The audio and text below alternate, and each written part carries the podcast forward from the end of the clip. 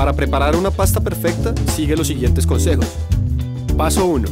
Siempre debes usar abundante agua para la preparación. Toma un litro de agua y mézclalo con una cucharadita de sal por cada 100 gramos de pasta. Paso 2. Una vez el agua hierva, agrega la pasta. Todo relacionado No es nada ten un 20% de fantasía. Non aceptamos queixas.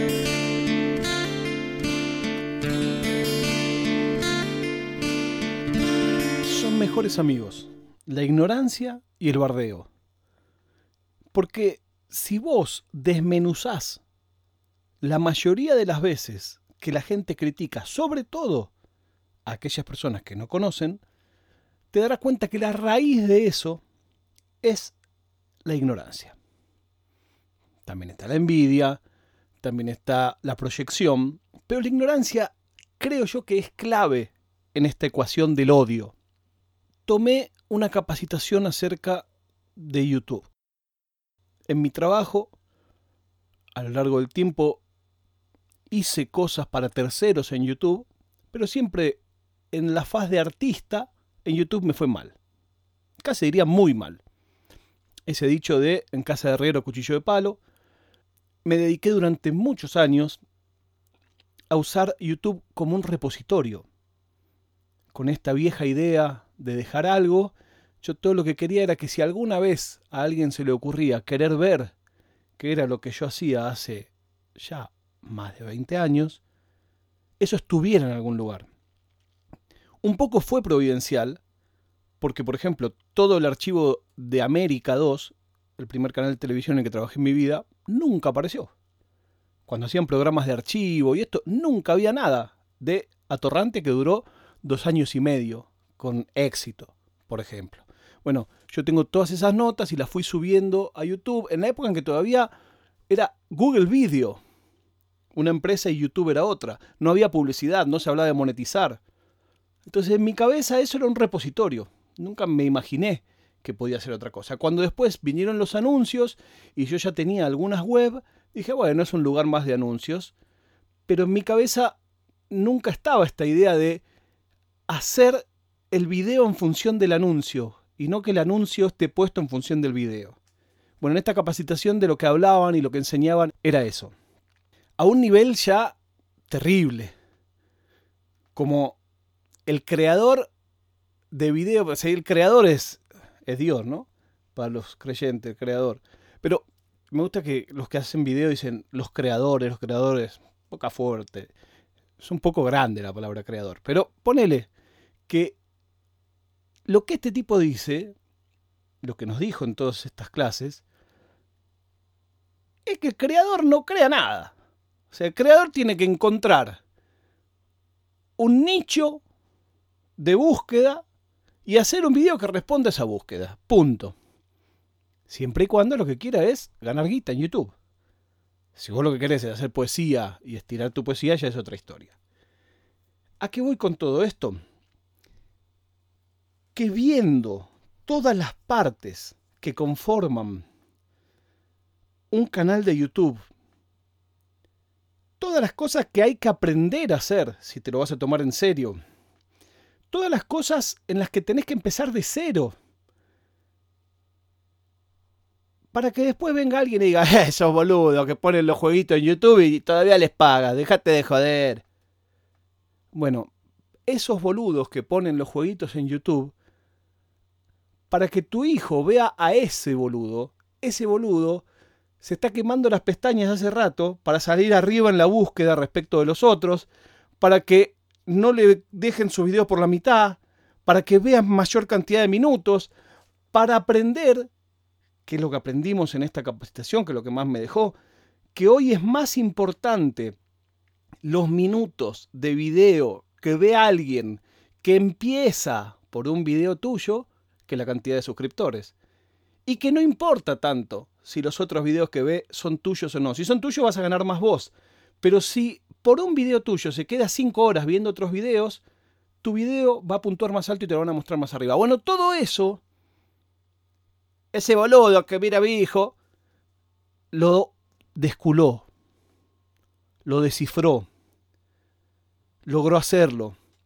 Se tuvo que poner a estudiar que las miniaturas, o sea, los, los dibujitos, las tapas, sería si fuera un cassette, de cada video, son importantísimas en la suerte de cada video. Que la duración es importantísima, que la estructura, que hay que contar al principio de lo que vas a hablar y eso después revelarlo recién al final. Que no tenés que hacer clickbait berreta, porque si vendés algo que al final no decís, van a ver ese video y nunca más van a ver nada. Por ejemplo, hay un video que se usa de ejemplo para esto siempre que es Conor McGregor reaccionando a una pelea suya.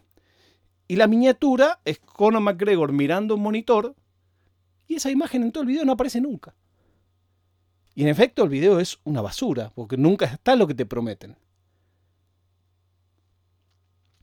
Bueno, viendo y aprendiendo, yo ya de por sí siempre respetaba a los youtubers porque han logrado algo que yo, como creador de contenido, no.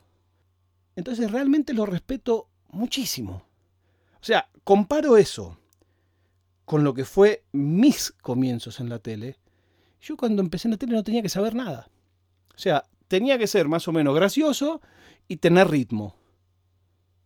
Y ya, no sabía de puesta de cámara, no tenía idea de sonido, no tenía idea de gráfica, no tenía idea de estructura, porque todo eso lo hacían terceros. Yo más o menos tenía en mi cabeza que tenía que hacer una apertura, los chistes del medio y el chiste mejor al final, nada más.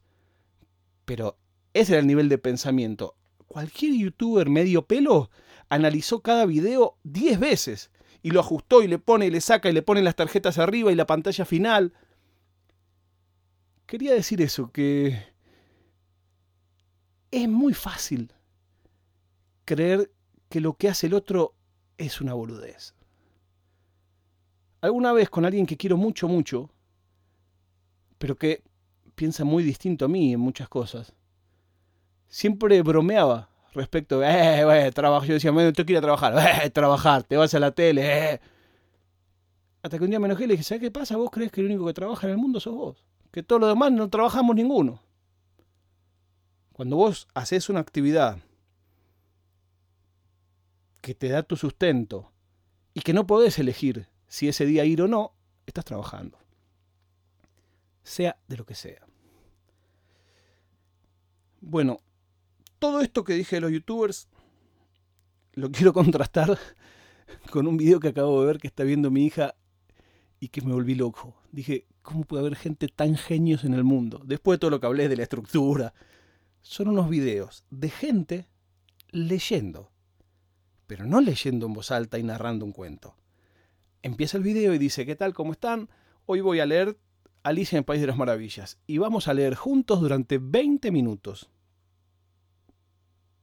y se van a leer para adentro, sin hacer ninguna cara, sin decir nada, y ponen un timer en pantalla. Y a los 20 minutos, como eso muchas veces se transmiten en vivo, la gente habla, ¿qué tal? ¿Y cómo va su libro? ¿Cómo va el mío? Bueno, vamos a leer otros 15 minutos. Conclusión, que hacen unos videos de una hora, una hora y cuarto. Tengan en cuenta esto que dije antes, que a mayor duración y a mayor visionado, meten en el medio más avisos y más dinero ganás. Y a la vez más te premia YouTube publicitando tus videos para que más gente los vea. Esto hace unos videos de una hora y media donde hablan cinco minutos. Pero a la vez me pareció genial porque mi hija me explicó. Me dice, a mí me ayuda a no distraerme con la computadora. Pongo eso ahí, tengo el timer y si tengo en algún momento la tentación de ir a, ver un video, está ese video andando y me recuerda que tengo que seguir leyendo mi libro. Con lo cual es loable lo que hacen. Más loable es cobrar AdSense por eso, ¿no? Eso me pareció espectacular. Otro día les cuento qué estoy preparando o intentando preparar. Además de esa capacitación, hace una semana más o menos que estoy metiéndole 7, 8 horas a una cosa que no hice nunca y que no sé si alguna vez verá la luz o no. Ojalá se los pueda mostrar pronto. Mientras tanto, todo lo que les diré eh, no es nada.